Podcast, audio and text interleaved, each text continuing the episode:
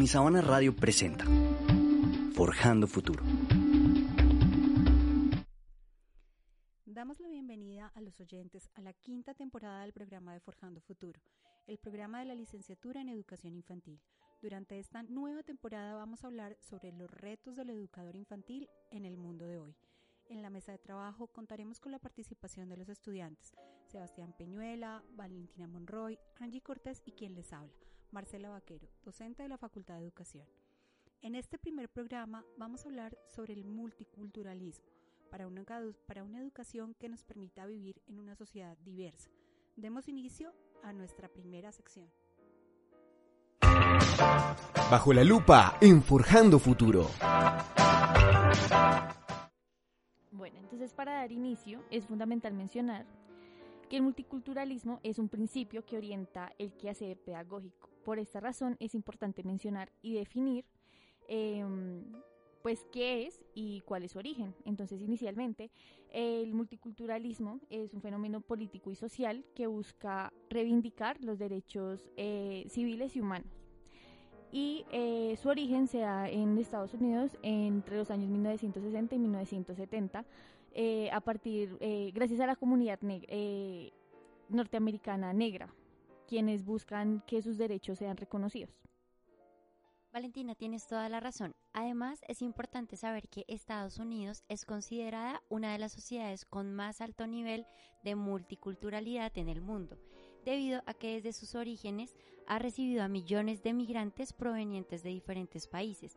Y aunque esto tiene incontables beneficios en diversas áreas, como por ejemplo haber alcanzado el ideal de melting pot, que hace referencia a una nación formada por personas de diferentes países, también ha conducido a Estados Unidos a la aniquilación parcial de la población autóctona. Bueno, es por esto que es esencial fomentar la conciencia multicultural. La conciencia multicultural es la apreciación y comprensión de las diferentes culturas en todos sus ámbitos, tales como nivel socioeconómico, género, costumbres y creencias. Pero no solo comprender y respetar las otras culturas, sino interiorizar y admirar la propia cultura, con la finalidad de poder reconocer y apreciar las diferencias y las semejanzas que hay entre las culturas. Llevar al aula esta conciencia no es enseñar algunas culturas para excluir otras que representan los niños y las niñas de nuestra clase. Más bien, los programas y las actividades de conciencia multicultural se deben centrar en crear conciencia de la naturaleza y la riqueza propia de la cultura. Es por esto que los términos y los conceptos no son tan importantes como la metodología que el docente debe utilizar para abordar este importante tema. Teniendo en cuenta esto, el docente debe implementar una metodología que le permita a los niños y a las niñas vivenciar el multiculturalismo más allá de comprender diferentes términos. Sebastián, pero nos preguntamos en este punto del programa quiénes son los niños y las niñas multiculturales. Y para dar respuesta, debo decir que son esos pequeños grupos de estudiantes que representan a una gran diversidad cultural y étnica, la mayoría de estos estudiantes generan grandes desafíos al educador en primera infancia, ya que muchos de ellos hablan un idioma distinto, tienen costumbres, valores y niveles socioeconómicos diferentes. Por eso es que estas diferencias exigen mucho del educador infantil. Y se dice que el multiculturalismo también afecta sus hábitos de trabajo, las relaciones interpersonales, inclusive la perspectiva que tengan sobre aspectos importantes de la vida. Teniendo en cuenta este perfil de los niños multiculturales, el docente tiene un rol esencial en el aula, ya que debe evaluar primero su propia actitud hacia los niños y sus familias para que pueda ser profesor de esos niños y saber qué necesitan, qué se merecen y cómo debe realizar su labor en el aula. Lo primero que debería hacer es realizar una autoevaluación de sí mismo y responder algunas preguntas orientadoras que permitan saber cómo está él o cuál es su, estado como profesor para abordar una población multicultural. Algunas de estas preguntas que quise traer a la, a la mesa de trabajo son las siguientes. Y es, ¿cree que todos los niños pueden aprender y de qué hecho aprenderán? ¿Está dispuesto a enseñar a los niños de forma individual y de acuerdo a su cultura y sus necesidades individuales? ¿Qué expectativas tiene de sus alumnos? ¿Se siente cómodo con todos los niños? se siente familiarizado y contextualizado con las familias y los contextos y las comunidades en las que viven sus alumnos? ¿Está dispuesto a trabajar con los padres de estos niños? Estas son algunas de las preguntas que el educador puede hacer para hacer una autoevaluación antes de iniciar su trabajo con una población diversa y multicultural.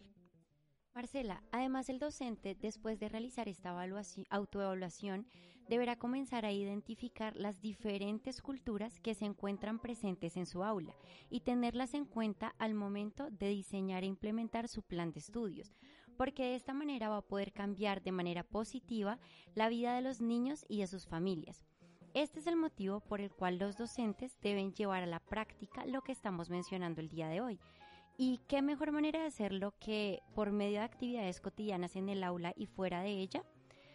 Además, por otro lado, no debemos olvidar que cada cultura tiene sus propias costumbres, creencias y sus valores. Por ejemplo, si un docente se encuentra trabajando con niños y niñas latinoamericanos, debe comprender que la familia regularmente es nuclear y que la madre es quien está encargada de criar a sus hijos. Pero muchas veces los hermanos pueden presentarse como los que priman como cuidadores o mentores y desempeñar este papel y además se debe tener presentes los valores que están en cada cultura, que la permean. En este caso son el familiarismo, el respeto y la buena educación. El familiarismo hace referencia a una fuerte y clara identificación y conexión tanto con la familia nuclear como con la familia extensa. El respeto, hablándolo desde el familiarismo, viene relacionado con la posición y no necesariamente con la persona. Y aunque el ideal sería que quien está en una posición de autoridad actúe de tal manera que genere en las demás personas el deseo de corresponder con una conducta cortés frente pues a esas personas no siempre sucede y a pesar de todo lo correcto siempre será mostrar una conducta de respeto frente a quienes están en autoridad. Por último está la buena educación. Cabe aclarar que no estamos hablando de una educación formal, sino de la adquisición de habilidades sociales adecuadas al contexto cultural presente. Por ejemplo, eh, el hecho de que una persona adquiera o reciba su diploma bachiller o alcance cierto ciertas metas en el área académica no quiere decir que sea una persona educada, porque muchas veces vemos el caso de personas que alcanzan altos niveles en el área educativa o académica, pero no son personas que saben convivir en sociedad. Y pues reconociendo estos valores y creencias culturales, el profesional de la primera infancia debe ser una persona que muestre respeto, una persona que sea competente, que esté dispuesta a escuchar, que tenga altos niveles de cortesía y que, muy importante, eh, comprenda el lenguaje indirecto de los niños y de sus familias. Por ejemplo, van a tener dificultades los padres latinoamericanos que estén acostumbrados a un método de enseñanza hispanoamericano cuando se enfrenten a un estilo de enseñanza o educación de un profesor americano, porque pueden haber choques culturales entre estos dos. Entonces es por esto que el profesor debe hacer las modificaciones teniendo en cuenta la cultura en la cual va a estar inmerso para ofrecer una educación de alta calidad que nace de seres humanos y va dirigida a seres humanos. Angie, de esta manera, trabajar en clases eh, multiculturales se convierte en un reto para el educador. Eh, porque debe implementar estrategias que le ayuden a extraer los aspectos positivos de esta situación y minimizar los negativos. Entonces, algunos de los aspectos positivos que podemos encontrar en esta práctica es garantizar el derecho a la educación y a la igualdad y del mismo modo aproximar a los niños a diferentes culturas. Eh, un aspecto negativo es que puede que haya una cultura mucho más predominante que otra. Entonces, pues más sin embargo, el niño extranjero que se encuentra en el aula debe adaptarse, integrarse y respetar los referentes culturales. Allí el docente debería, debería de ser una guía en el proceso de adaptación. Bueno, Valentina, por otro lado es importante mencionar que para comprender un poco más las diferencias culturales, se debe hablar sobre un tema que es súper importante y es el nivel socioeconómico, debido a que este está totalmente relacionado con el fondo de la cultura ya que algo propio de la cultura puede ser más bien alguna consecuencia de las condiciones económicas. Y surge una pregunta es, ¿por qué las clases sociales influyen sobre las diferencias culturales? Fácil, porque es un factor que determina la calidad de vida, las oportunidades laborales, los servicios médicos e incluso las oportunidades educativas que pueden tener los niños y las niñas. Eh, por otro lado, diferentes autores afirman que hay diferentes claves o aspectos para entender el multiculturalismo a nivel educativo. En primer lugar, es fundamental entender el cambio total del paradigma, debido a que desde los inicios del multiculturalismo se tenía una visión de igualdad para todo el mundo. Lo que busca este nuevo paradigma es que en el ambiente educativo se maneje una calidad y una equidad para todos los niños y las niñas, independientemente de su cultura. En segundo lugar, es importante comprender el crecimiento económico y cultural que se presenta hoy en día, ya que este crecimiento contribuye a que las fronteras físicas y mentales que separan nuestros países y o regiones sean menos rígidos que en el pasado, permitiendo así incluir proyectos educativos en el aula de clase. Pero esto tiene un resultado y es que se dé la educación multicultural. En tercer lugar, se debe entender el tema de la comunicación. Este tema es un reto para el educador debido a que debe formar estudiantes capaces de comprender no solo idiomas, sino códigos y costumbres y demás cosas importantes de las diferentes culturas para que haya una comprensión del multiculturalismo. Bueno, Sebastián, contamos con otras dos claves. En cuarto lugar está la emergencia, consolidación y participación del movimiento indígena y de las diferentes organizaciones étnicas existentes en el mundo. Por muchos años, este movimiento ha dado a conocer sus demandas y reivindicaciones, nacidas desde el deseo de supervivencia y del lugar propio en la nueva forma en la que nuestra sociedad está siendo concebida sin tener que sacrificar sus valores, saberes, conocimientos o su historia, porque pues a final de cuentas la suma de todo esto es lo que finalmente los ha moldeado y los ha hecho lo que son hoy en día. Para concluir este tema, aclaremos y enfaticemos la diferencia entre interculturalidad y multiculturalidad. El primer concepto abarca la interacción entre culturas con diferentes costumbres y diferentes grupos humanos, y en este es fundamental la horizontalidad. Esto quiere decir que ningún grupo cultural está por encima de otro, sino que todos buscan promover la igualdad, la integración y la sana y armónica convivencia entre culturas pero lógicamente se pueden generar conflictos en este proceso que nacen desde la más básica de las características de la vida, que es la adaptación. En todo este proceso ellos deben aprender a respetarse unos a otros, a convivir y tienen que ir mejorando en lo que puede llegar a afectar a las demás culturas, pero todo se da gracias al diálogo y a la escucha mutua.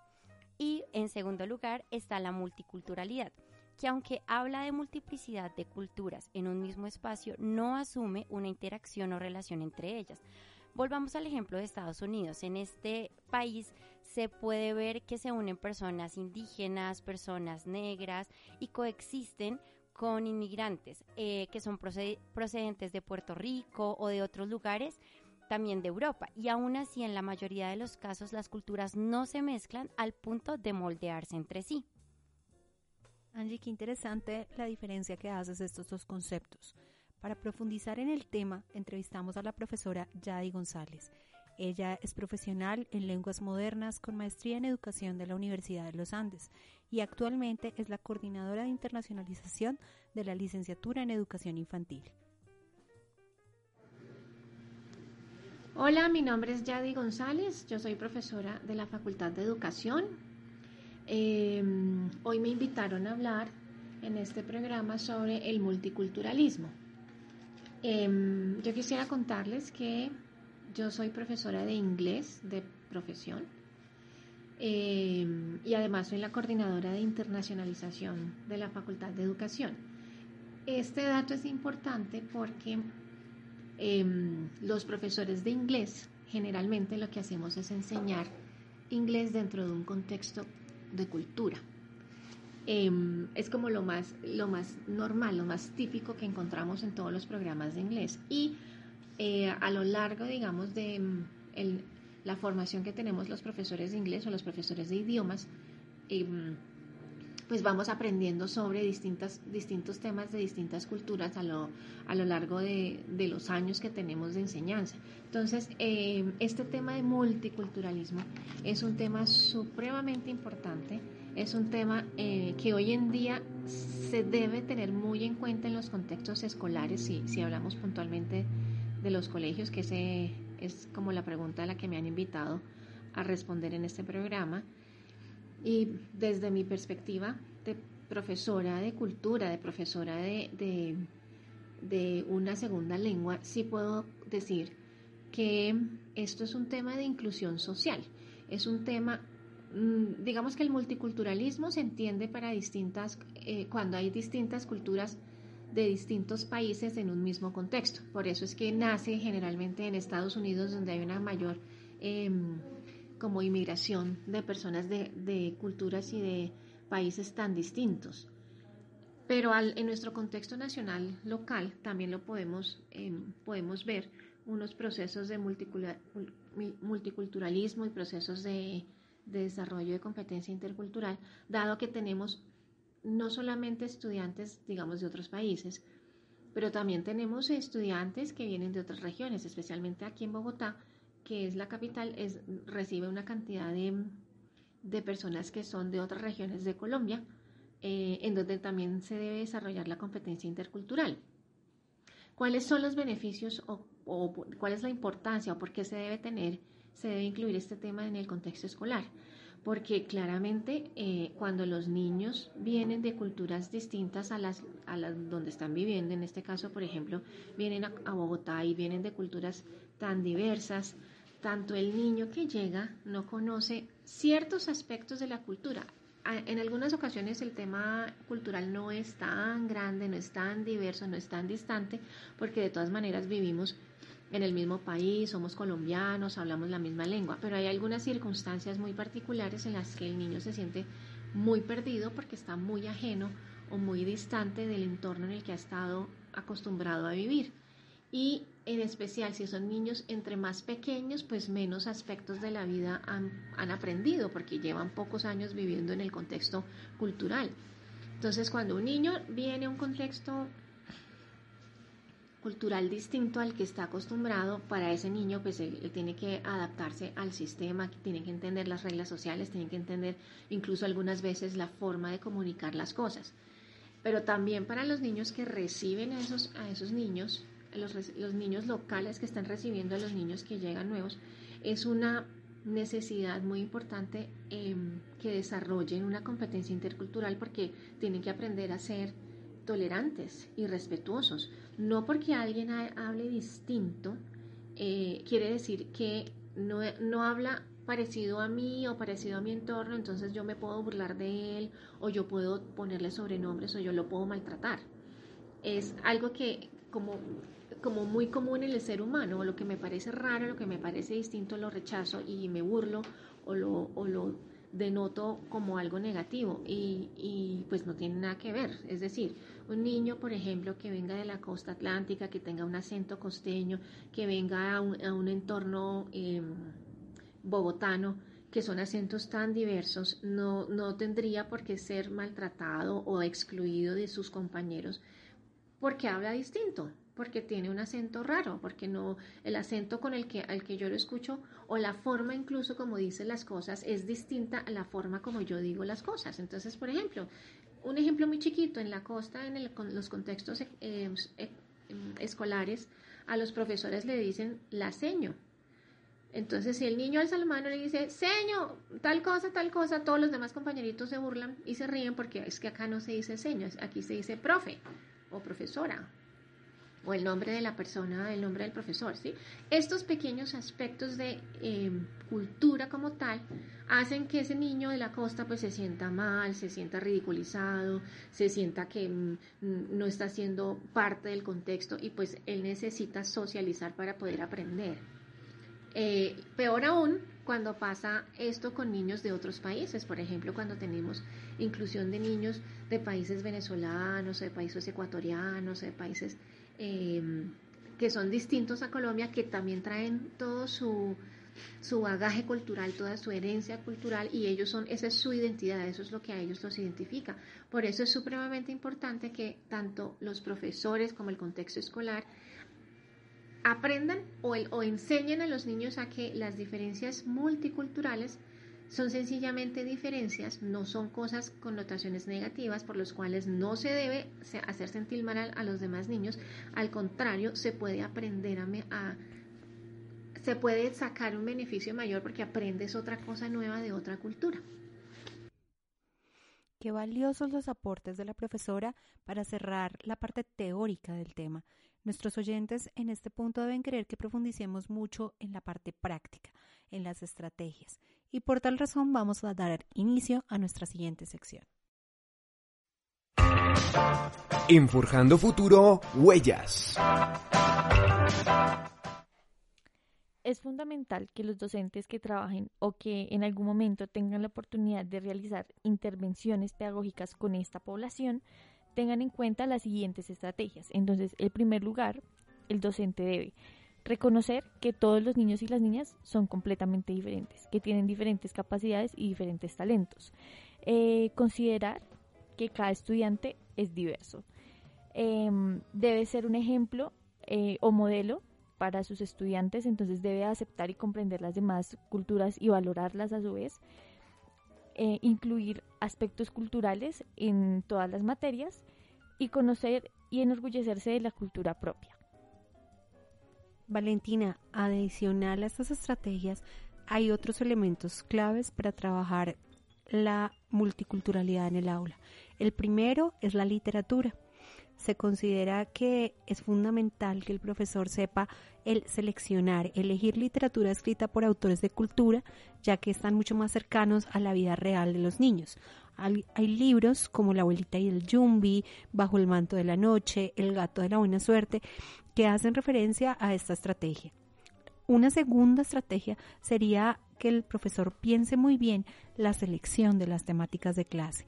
Los docentes debemos seleccionar y enseñar por medio de unidades temáticas que busquen reforzar la comprensión de la cultura en los niños y las niñas.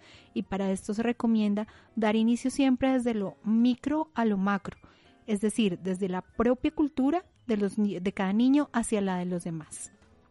Además, Marcela, es recomendable evitar estereotipos y hablar para y para hablar de un ejemplo acorde a la actualidad, mencionemos el sexismo, que como bien sabrán es un conjunto de actitudes, creencias o comportamientos que nacen de suponer que un sexo es superior al otro. Para que no exista un entorno estereotipado, ya sea por sexismo o por cualquier otra razón, se deben tener varias cosas en cuenta. La primera es brindar oportunidades a todos los niños y niñas para que realicen actividades y juegos que les permitan vivir sus emociones de forma libre.